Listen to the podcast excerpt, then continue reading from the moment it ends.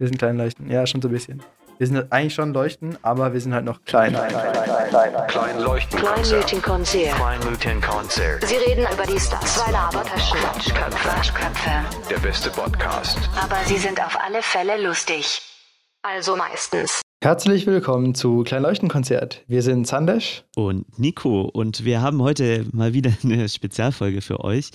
Ähm, wir haben heute Patrick vom Nationalpark Schwarzwald zu Gast. Genau, und zwar reden wir über den Auerhahn und das Ranger-Dasein und das ist echt ganz interessant, weil es echt wesentlich vielseitiger ist, als ich es mir vorgestellt habe. Aber hört selbst. So, ähm, wir haben heute Patrick Stader zu Gast. Ähm, Patrick ist leitender Ranger im Nationalpark Schwarzwald und sein Spezialgebiet ist das Auerhuhn. Und wir werden jetzt gleich ein wenig darüber sprechen, wie man Ranger wird und wie die Arbeit sozusagen aussieht und dann auch ein wenig über sein Spezialgebiet. Ähm, hi Patrick, erste Frage mal ganz kurz. Wir nehmen das ja gerade zur Corona-Zeit auf. Mhm. Wie ist denn gerade so dein Arbeitsalltag in der Corona-Zeit? Hat sich das arg geändert oder ist das im Prinzip genau gleich? Ja, es hat sich schon bei mir geändert. Also bei den meisten Rangern ist es so, dass die, die Arbeit ist draußen. Das heißt, ähm, für uns eigentlich geht es genauso weiter wie vorher. Bei mir ist es so, dass ich, dass ich die Leitung habe, habe ich natürlich ein bisschen mehr Bürokram. Das heißt, ich bin jetzt statt im Büro äh, am Ruhestein oder halt in, in Seebach bin ich jetzt im Homeoffice. Ähm, und heute Morgen hatte ich Homeoffice, bin dann ins Gebiet gefahren für einen Vororttermin und bin jetzt wieder im Homeoffice im Endeffekt. Also da hat sich schon ein bisschen was geändert, aber für die meisten Ranger ist es einfach, die Arbeit ist draußen und das passt dann auch mit Corona. Alles klar. Ja, äh, magst du mal erzählen, ähm, wie du denn Ranger geworden bist? Mhm. Also bei mir war es so, ich habe mein, bevor der Nationalpark kam, war das Naturschutzzentrum schon am Ruhestein. Und dort, ich habe Forstwirtschaft studiert und musste oder durfte ein Praxissemester machen und habe das dann im Naturschutzzentrum gemacht und bin da so ein bisschen reingerutscht und dann kam die Nationalparkdiskussion auf und ich habe da oben schon meine Abschlussarbeit geschrieben zu der Zeit und habe auch ein paar Führungen gemacht und dann war die Frage, ob ich direkt nach dem Studium nicht einfach dort im Naturschutzzentrum weitermachen möchte und einfach die Bevölkerung informieren zum Thema Nationalpark. Und das habe ich zwei Jahre gemacht und dann kam der Park und dann haben sie mich gefragt, ob ich dort weitermachen möchte. Also für mich pures Glück vom Praktikant direkt reingerutscht äh, zum Ranger. Cool. Und ähm, was waren denn dann nochmal die Argumente für den Nationalpark? Ja, es gab, es gab verschiedene. Und ich glaube, das Hauptargument war wirklich, dass man ähm, Naturschutz und Artenschutz, dass man sagt, man nutzt den Wald einfach im allergrößten Teil nutzen wir den Wald. Und wir haben so ein Bild vom Wald, den wir gerne haben möchten. Wir möchten es auch wirtschaftlich nutzen, in großen Teilen. Und man wollte einfach mal ein Stück Wald haben, wo man sagt, da mache ich mal in großen Teilen nichts. Und äh, die Natur darf sich selbst entwickeln. Und das hat für mich zwei Aspekte. Erstens einfach für den Menschen, dass er sich mal rausnimmt und einfach mal zuguckt und wie sich was verändert. Und das zweite ist, dass wir natürlich wenn Wald alt werden kann und morsch und auch mal zusammenbricht, dass es nicht ganz mit dem wirtschaftlichen Bild zusammenpasst. Und deswegen gibt es wenig. Es ist aber für viele Arten wichtig, dass ich auch mal einen zerfallenen Wald habe oder auch mal Totholz habe. Und deswegen hat es auch eine für mich starke Artenschutzkomponente. Total. Ähm, und wenn ich es richtig weiß, ist doch äh, die Fläche, die der Nationalpark Schwarzwald von der baden-württembergische Wald, Waldfläche im Gesamten ausmacht, auch im Prozentbereich, im einstelligen Prozentbereich ähm, weißt, weißt du da die Zahlen gerade genau? Sonst muss ich die mal nochmal genau nachschauen. ja, also wir haben, ähm, das sind drei Prozent des Staatswaldes in Baden-Württemberg. Also es ist ein, heißt, des Staatswaldes und der Staatswald ist ja, ja genau. ein Viertel vom Wald. Ne? Also ich würde un, unter ein Prozent. Ja. Genau, also sehr, sehr marginale Fläche, aber wahnsinnig, was man da alles sehen kann äh, und wie jetzt schon den Nationalpark gibt es seit fünf Jahren, was man da schon äh, sehen kann, was sich da verändert hat und verändern kann über die Zeit. Ähm, wenn jetzt nicht Corona ist, wie, wie sieht da so dein Arbeitsalltag aus oder ein Arbeitsalltag generell von einem Ranger? Ja, also die meiste Zeit vom Ranger ist, dass wir draußen sind und dass wir aber auch viel mit Besuchern ähm, und Besucherinnen zu tun haben. Also wir machen, auf der einen Seite machen wir Führungen zum Beispiel, wir halten Vorträge, wir sind draußen im Gebiet unterwegs und eine ganz wichtige Komponente ist, Menschen einfach den Nationalpark zu zeigen und vielleicht auch einfach zu erklären, was auch der Sinn dahinter ist, was man sehen kann und warum es wichtig ist, auch mal die Natur sich selbst zu überlassen. Das ist eine ganz große Komponente. Ähm, das Zweite ist, dass wir aber auch wissenschaftlich mithelfen. Ähm, jeder Ranger zu seinem Spezialgebiet. Wir haben Leute, die können super gut äh, ornithologisch, also bei Vögeln äh, äh, sind die fit. Wir haben Leute, die kennen sich mit Pilzen ganz gut aus. Wir haben ähm, eben auch zum Beispiel bei mir, ich habe mich jetzt ums Auerhuhnmeer beschäftigt. Das ist ein anderer Aspekt. Und der dritte ist, dass wir auch draußen sind und darauf achten, dass Regeln eingehalten werden. Also wir sind auch hoheitlich unterwegs. Ähm, wir schauen, dass die Leute erstmal wissen, dass es die Regeln gibt. Wir sind auch für die Beschilderung zum Teil zuständig. Und wir erklären aber auch die Leute auf, wenn sie mal abseits der Wege gehen und nicht wissen, was sie dass man das darf und können gegebenenfalls auch theoretisch äh, auch mal hoheitlich tätig werden. Also das heißt im Prinzip ja. äh, ein, ein, kleines Bußgeld verordnen, aber ähm, macht ihr relativ selten, oder? Also ja, also im allergrößten Fall muss sehen, der Nationalpark ist recht jung. Und wir haben auch jetzt erst das Wegekonzept. Die Leute, ähm, zum Teil wissen sie es nicht. Dann wird viel aufgeklärt.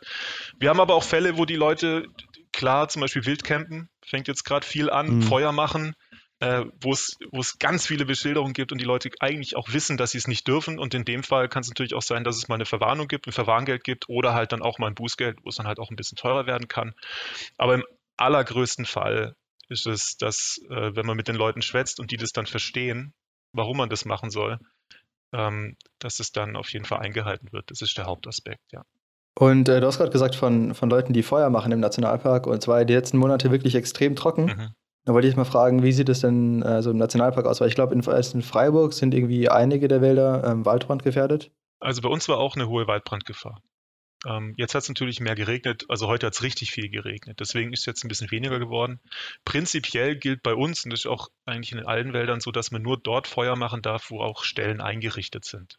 Und das ist, äh, gibt es mhm. bei uns im Wald eigentlich wenig. Wir haben Übernachtungscamps, Trekkingcamps, wenn man die bucht, da kann man Feuer machen.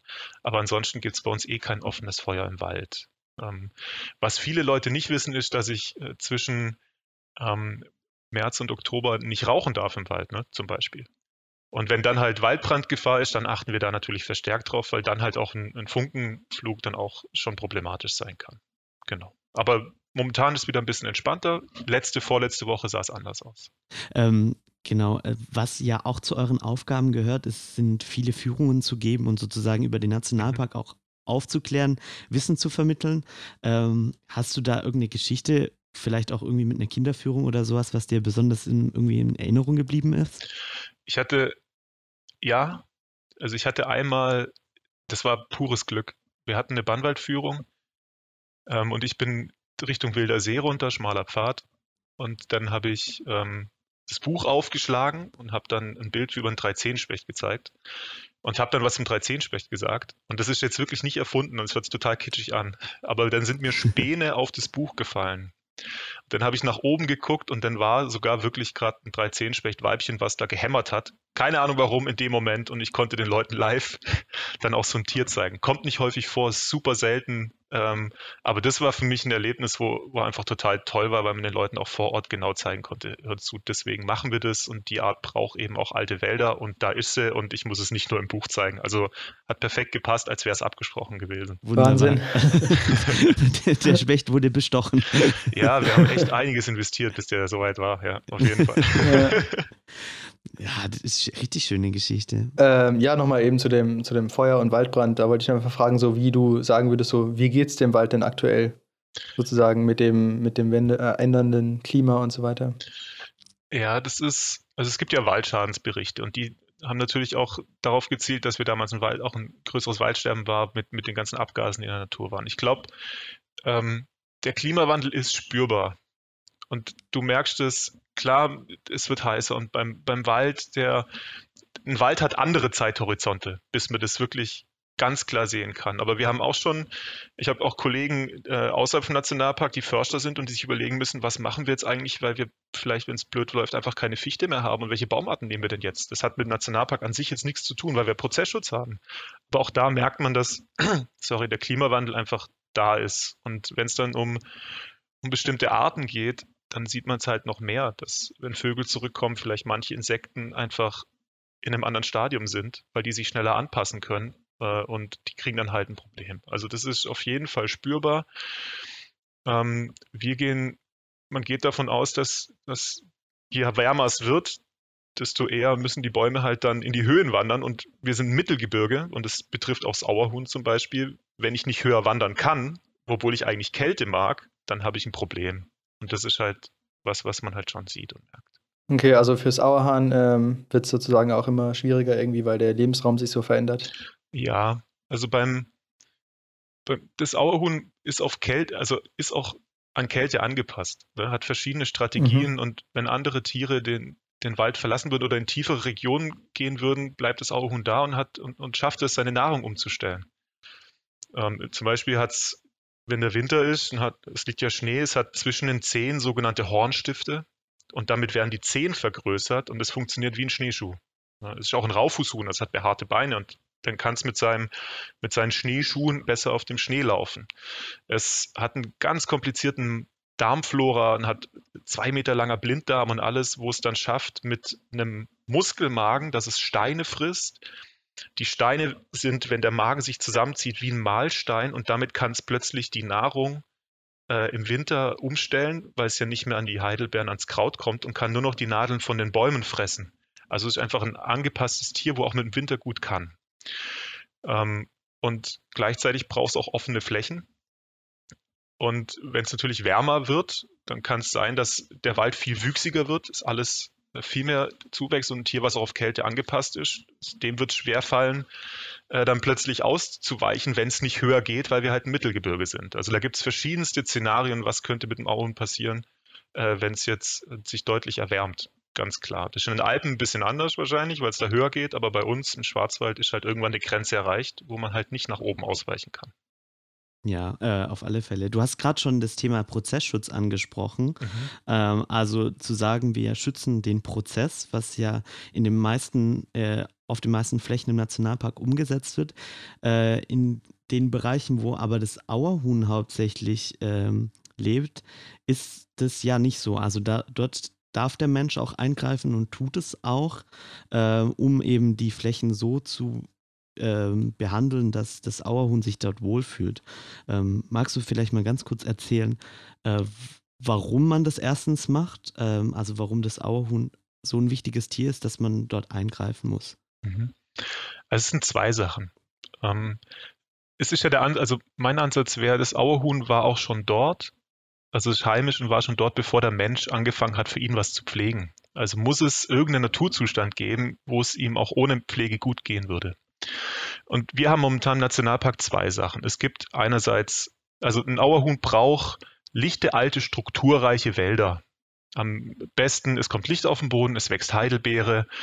Ähm, ich habe einen Baum, wo ich drauf schlafen kann. Ich habe aber unten auch ein bisschen Dickung, also ne, im Endeffekt, wo es ein bisschen dichter ist, wo ich mich auch verstecken kann, wo ich auch mal Schutz haben kann äh, wenn es mal regnet. Das heißt, ganz verschiedenste Art von Lebensräumen.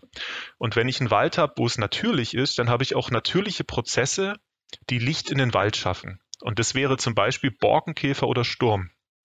Der Borkenkäfer sorgt dafür, dass die, Na die Nadeln wegfallen. Ich habe Licht auf dem Boden und habe plötzlich eine Struktur, wo Heidelbeere kommt. Also es gibt auch im Prozessschutz, Natur sich selbst überlassen, gibt es klare Bereiche, wo es Augen auch vorkommt. Wir haben auch gesehen, dass nach dem Sturm Lothar die Zahlen der Tiere auch wieder hoch ist, weil ich plötzlich große Flächen hatte, wo es für sie gut war. Also da gibt es auch Bereiche.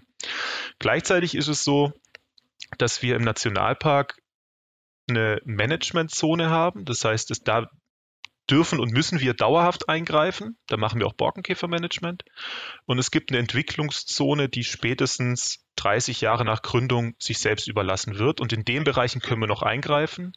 Und das machen wir. Das sind, vor allem sind es äh, Loterflächen, die früher gefallen sind, großräumig, wo alles weggeräumt wurde und ich dadurch auch das unnatürlich behandelt habe, in Anführungszeichen, die wachsen jetzt zum Teil sehr flächenhaft zu. Und da gehen wir hin und können fürs Auerhuhn noch Pflege machen. Das heißt, wir schaffen, dass der Wald wieder lichter ist und können da eingreifen. Das ist die zweite Herangehensweise. Im Wirtschaftswald, da muss ich natürlich fürs Auerhuhn äh, eingreifen, Licht schaffen. Bei uns gibt es zwei Aspekte. Einmal dem Auerhuhn helfen in den Bereichen, wo wir es können, Licht schaffen, Struktur schaffen, aber in ganz großen Bereichen einfach die Prozesse in der Natur laufen lassen, die von Natur aus auch Licht reinbringen würden. Und das sind einfach alte Bäume, die umfallen, Sturm, äh, Borkenkäfer und so weiter. Also das heißt, dass in 30 Jahren, je nachdem unbestimmter Zeitraum, aber in Zukunft es auch sein kann, dass man da auch gar nichts mehr machen muss und das Auerhuhn sich auch so dort wohlfühlen kann. Genau. Und das ist natürlich, das ist Natur manche Sachen, also wir gehen davon aus, dass es so ist, weil wir das auch in unseren Bereichen sehen, dass die Flächen langsam hochwachsen, weil wir halt Sandboden haben. Das heißt, die Flächen, die offen sind, brauchen länger, bis sie zuwachsen. Äh, und ich auch anhand von Senderdaten sehen konnte, dass sie auch gern halt an Käferrändern sind, also die Struktur nutzen. Ähm, gleichzeitig ist es so, dass es natürlich auch eine europäische, weit geschützte Art ist. Das heißt, man muss auch dafür sorgen, dass der Zustand erhalten bleibt. Also die zwei Sachen haben wir im Endeffekt ähm, und müssen jetzt halt gucken, ähm, wie es fürs Auerhuhn halt gut passt. Äh, ich habe gelesen, ähm, im Schwarzwald sind noch circa 600 Auerhühner übrig. Mhm. Ähm, stimmt die Zahl so und äh, wie ist die Tendenz? Äh, ist es eher, dass es wieder mehr werden oder ist es eher so, dass es sogar fast stagniert? Ja, stagnieren wäre sogar gar nicht so schlecht. Wir sind im Abwärtstrend. Ähm, die 600 ist schon eine ältere Zahl. Das war vor vier, mhm. fünf Jahren. Ähm, wir sind jetzt gerade die neuesten Zahlen. Ähm, also jetzt waren gerade erst die Zählungen, das heißt, die aktuell zusammengetragenen habe ich nicht, aber es war ungefähr wie letztes Jahr. Und letztes Jahr haben wir noch knapp 280 Auerhühner im ganzen Schwarzwald gehabt. Und das ist eine Zahl, die schon besorgniserregend ist. Wir hatten vor 100 Jahren noch äh, um die 7000. Ähm, also die Zahl geht relativ stark zurück. Und man sagt, man braucht so ungefähr 500 Tiere, dass die, die Population im Endeffekt überlebensfähig ist. Da sind wir drunter. Und was wir jetzt auch merken ist, es gibt äh, Untersuchungen, die das genetisch analysiert haben und die haben geschaut, ist der ganze Schwarzwald noch zusammenhängend? Und die haben festgestellt, dass wir im mittleren Schwarzwald sich langsam eine Trennung ähm, abzeichnet. Das heißt, wir haben im Norden eine isolierte Population und im Süden und dann sind es zwei voneinander getrennte, wenn es so weitergehen würde und die sind dann in der Artenzahl noch geringer. Und das ist ein Punkt, wo man schon sagt, zurzeit ähm, eher Tendenz nach unten. Im Vergleich zu letztem Jahr mit den Zahlen sind wir ungefähr gleich geblieben. Aber es ist eine sehr stark vom Aussterben bedrohte Art im gesamten Schwarzwald. Also man kann da nicht nur Nationalpark betrachten, das ist ein wichtiger Bereich fürs, aber man muss natürlich den gesamten Schwarzwald als Lebensraum dann aber auch sehen. Ja, genau. Also du, du hast ja gerade eben von einem Sender gesprochen, mit dem du die äh, Tiere sozusagen verfolgst. Mhm. Ähm, du meintest gerade, dass du ähm, auch schon in deiner ähm, Abschlussarbeit da schon was in die Richtung gemacht hast. Magst du es mal erzählen, ja. wie man denn so Auerhenne trackt und erfährt, was die so machen, wenn es auch gerade so wenige gibt, nur im Schwarzwald? Ja, also es ist natürlich wichtig, wenn man ein Tier schützen möchte, muss man natürlich wissen, wie verhält sich beziehungsweise was brauchst für Lebensräume. Und da gibt es verschiedene Varianten. Ich kann das ganze Gebiet abstreifen und kann schauen, finde ich indirekte Nachweise, also Losungen, äh, Federn oder ähnliches. Ähm, wir hatten eine recht elegante Lösung und zwar hatten wir, die sind jetzt nicht mehr am Leben, aber zu Zeiten der Bachelorarbeit so, waren sie noch da. Ähm, und da hatten wir ähm, zwei Auerhähne, die in der Paarungszeit, die haben so viel Testosteron im Körper, dass sie in der Paarungszeit äh, auch Menschen angegriffen haben. Oder zumindest haben sie das gemacht. Man weiß nicht, ob das Testosteron schuld ist, aber auf jeden Fall haben sie Menschen angegriffen. Und das war für uns natürlich spannend, weil wenn ich einen Auerhuhn fangen will, das ist ein super scheues, sehr verstecktes Tier und einen Sender dran packen muss, dann muss ich das sehr intensiv machen, bis ich das überhaupt fangen kann. Und der hat uns angegriffen, völlig entspannt. Dann haben wir den mal kurz genommen und haben die Vogelwarte Radolfzeit hat uns da sehr stark geholfen. Die hat auch einen Sender gespendet. Und dann haben wir den Rucksacksender angepackt. Das war wirklich Flügel hoch, Schlaufe durch, Flügel runter, verblombt. Und dann hat er den Rucksack getragen. Und der Rucksack hat uns alle jeden Tag zwei Punkte gesendet. Äh, Im Nachhinein musste man auslesen, wo der Hahn sich aufgehalten hat.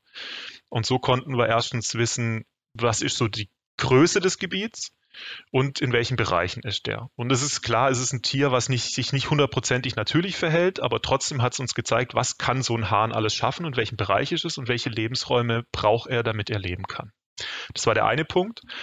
Und während der Studie war es total toll, weil der Hahn irgendwie nach der Paarungszeit, die war rum, das, der war nicht mehr so, so aufgewühlt, sage ich mal. Der hat mich nicht mehr angegriffen, hat, war aber auch weder scheu noch zutraulich und ich konnte dem im Abstand von 10, 15 Meter über 100 Stunden verschiedene Tage einfach hinterherlaufen und konnte schauen, was macht er so ähm, und habe minutenweise aufgeschrieben, was für ein Verhalten hat er. Also eine Minute gefressen, zwei Minuten geschlafen, drei Minuten geputzt, eine Minute gefressen, was hat er gefressen und dann habe ich so eine Art Verhaltensanalyse gemacht.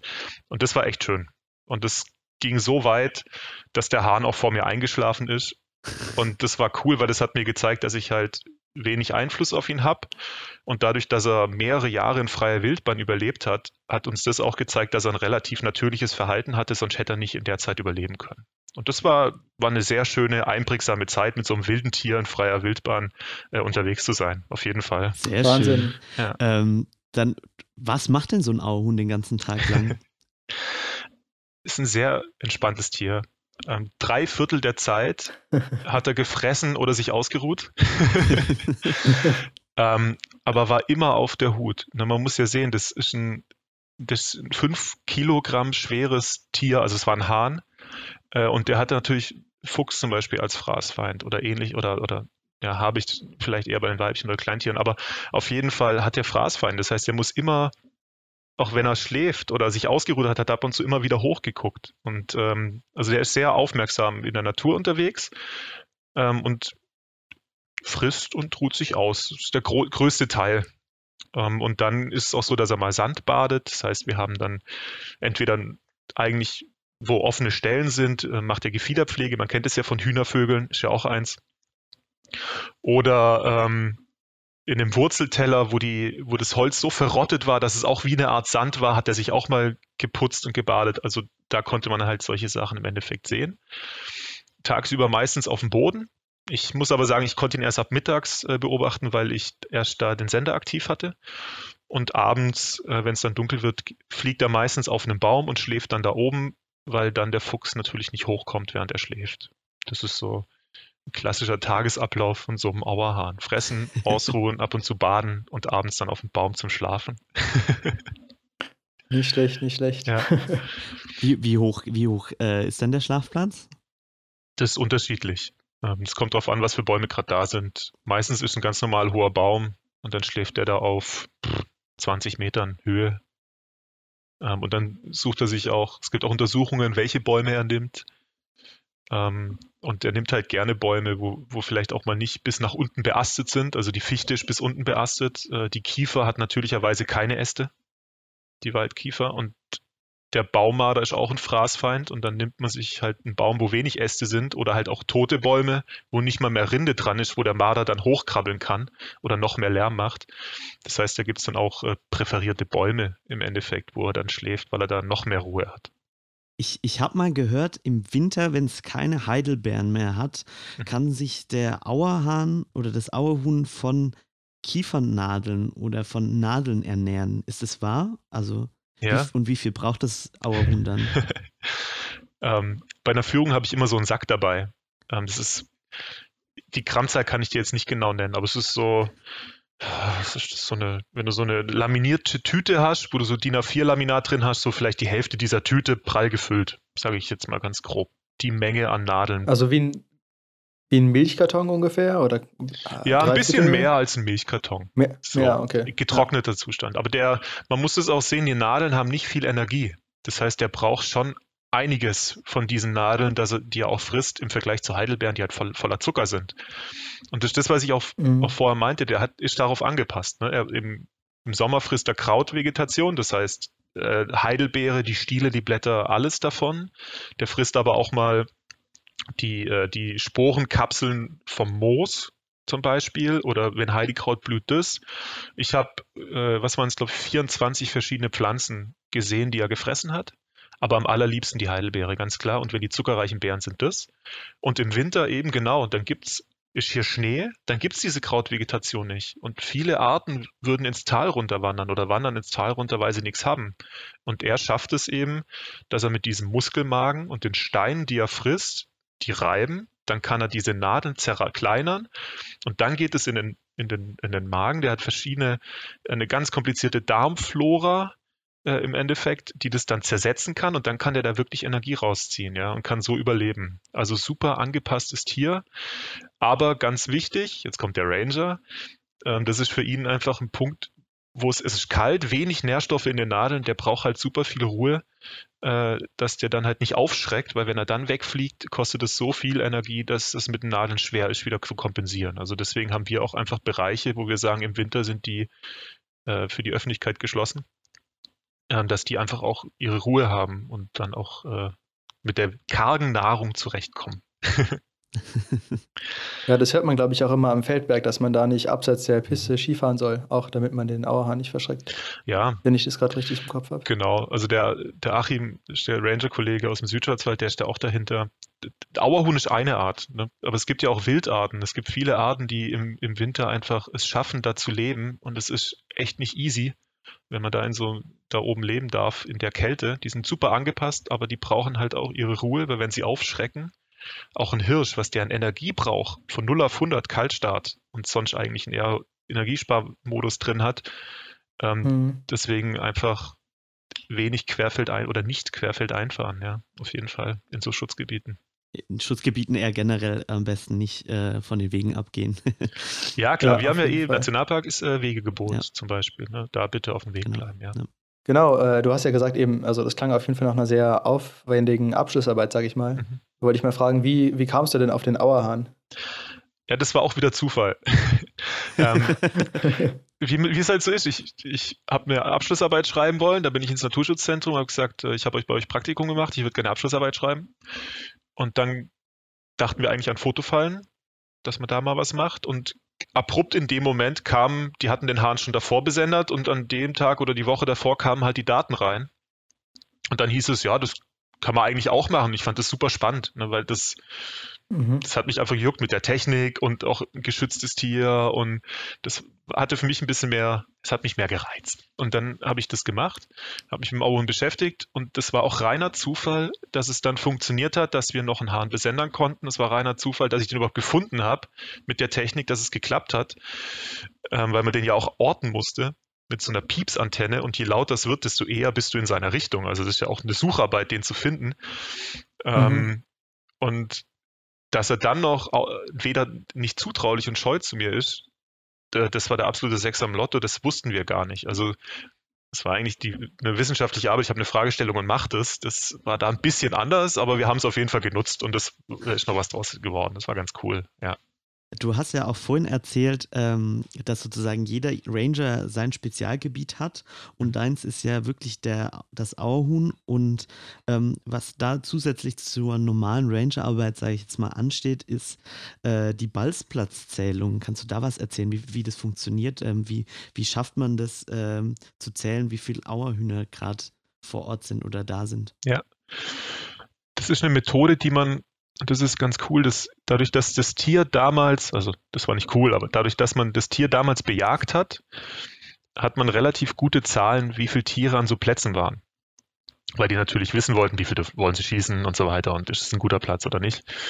Und da gibt es eine Methode, die sogenannte Balzplatzzählung. Bei den Tieren ist es so, die treffen sich äh, einmal im Jahr oder zu dieser Balzzeit treffen die sich im Endeffekt an verschiedenen Plätzen traditionell und wenn man die Plätze weiß, das sind natürlich streng geschützte und geheime Orte, ähm, wenn man die weiß und sich dann dorthin setzt, dann kann man hören, ähm, wie die Hähne rufen.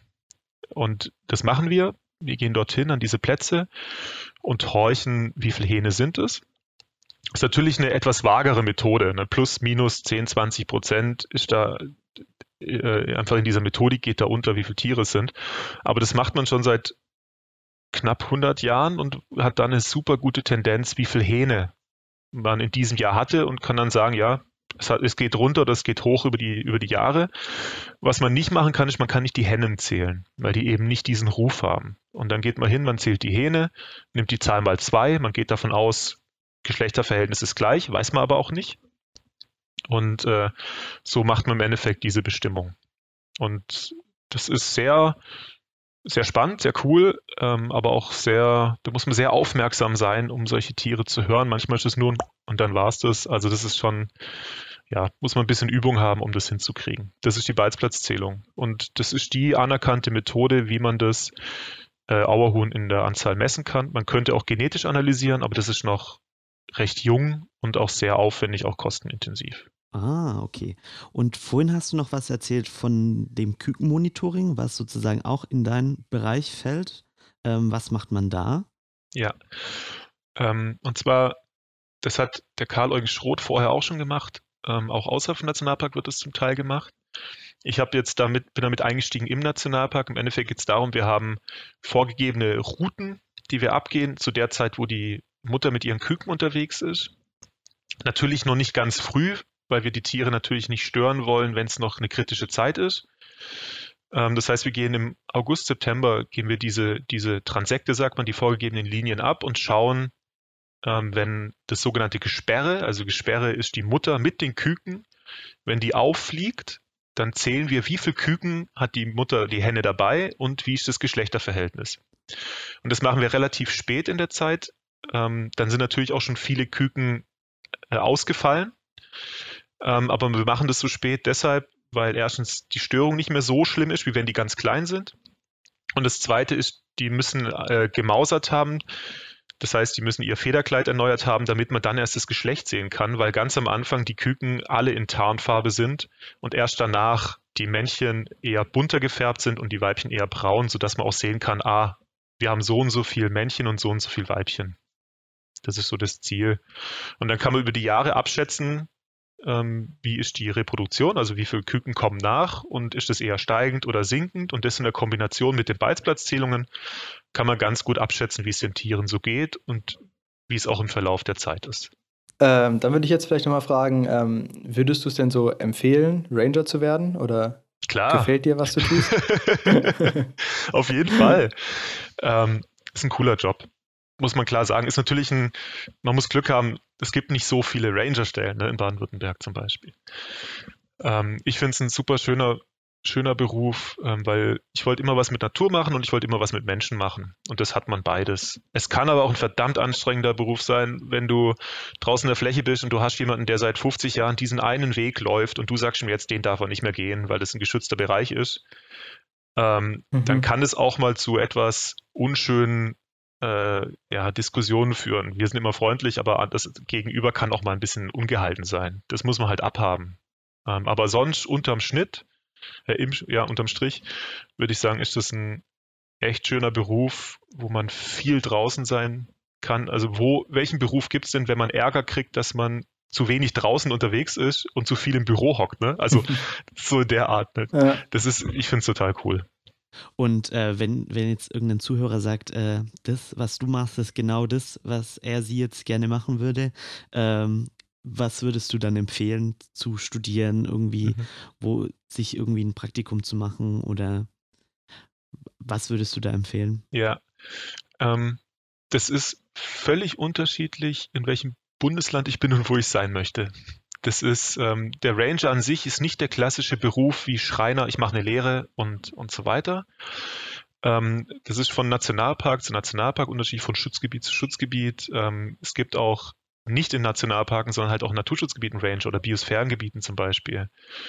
Ähm, viele fordern, dass man eine Ausbildung, also nicht Studium, sondern Ausbildung hat zum Forstwirt.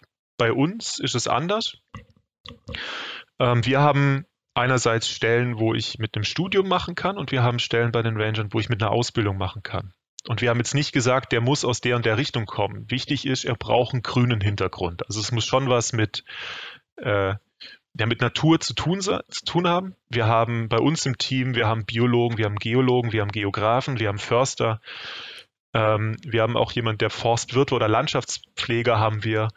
Ähm, also es ist völlig unterschiedlich.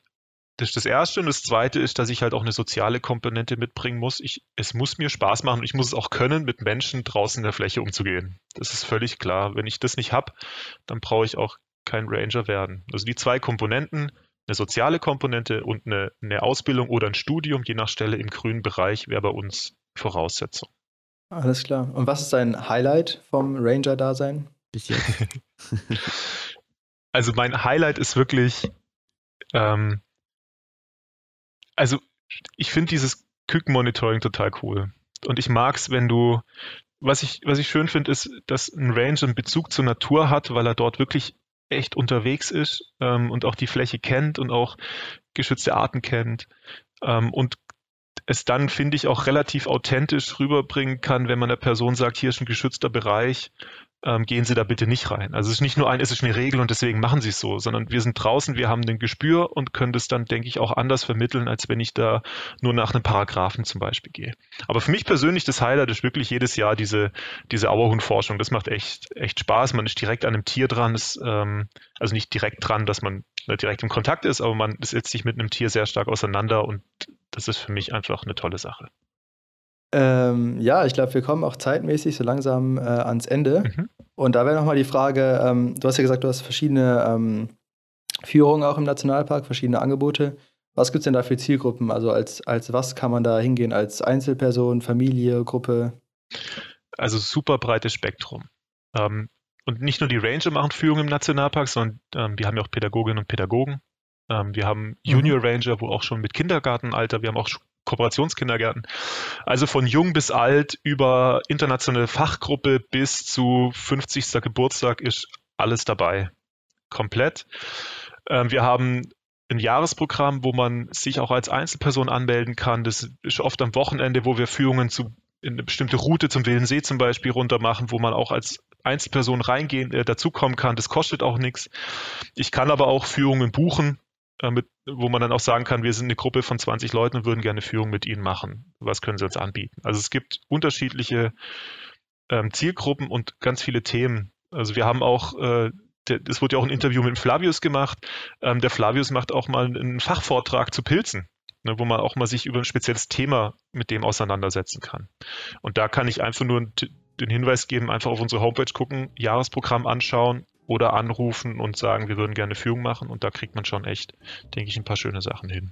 Wunderbar. Da kann man sich ja mal anschauen, wenn man jetzt dieses Jahr nicht ins Ausland verreisen kann, vielleicht einfach mal in den Nationalpark Schwarzwald gehen. Ja, momentan ist natürlich, äh, für, das hat sich auch gerade geändert wegen Corona. Wir dürfen zurzeit gerade keine Führungen machen. Das ist halt der Punkt.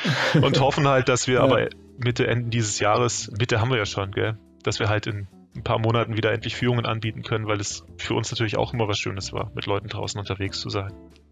Wo kann man einfacher Abstand halten als im Nationalpark? Ja, genau. Und wenn man dann auch die anderthalb Meter Abstand zum Auer hält, dann ist ja. Ja, genau, nicht, dass er noch Corona kriegt. Das wäre ja echt ungeschickt. Genau. Ähm, so, ähm, dann haben wir noch sozusagen unser Abschlussritual. Wir haben dich vorhin schon ein bisschen vorgewarnt. Ähm, wenn ihr bis hierhin gehört habt, dann dürft ihr uns gerne folgendes Wort schreiben, das der Patrick euch gleich sagen wird. Ja, das Wort ist Raufußhuhn. Wunderbar. Raufußhuhn. Das, das Ding, was den Auerhahn zum Schneeschuhwanderer macht. genau. Unter anderem. Genau, und wenn ihr noch mehr darüber erfahren wollt, äh, schaut mal auf der Homepage vom Nationalpark vorbei.